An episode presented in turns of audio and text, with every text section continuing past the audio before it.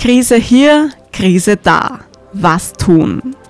Werfen Sie doch mal einen Blick ins Archiv. Auch in der Vergangenheit hat es immer wieder schwierige oder sogar sehr schwierige Phasen gegeben. Und wir müssen das Rad, äh, die Bewältigung von Krisen, ja nicht neu erfinden. Forscherinnen und Forscher in Wien haben genau das getan und eine eigene Datenbank aufgebaut. Mit Daten von vergangenen, also bereits überstandenen Krisen. Die spannende Frage ans Archiv, was trägt denn dazu bei, dass eine Gesellschaft Wirtschaftskrisen, Kriege oder andere Ereignisse gut übersteht? Unter anderem der soziale Zusammenhalt. Je besser eine Gesellschaft zusammenhält, desto stabiler ist sie, das gilt auch im Krisenfall. Dazu müssen wir soziale Ungleichheiten abfedern und Ressourcen gerecht verteilen. Und dann wird alles gut? Naja, ganz so einfach ist es dann auch wieder nicht.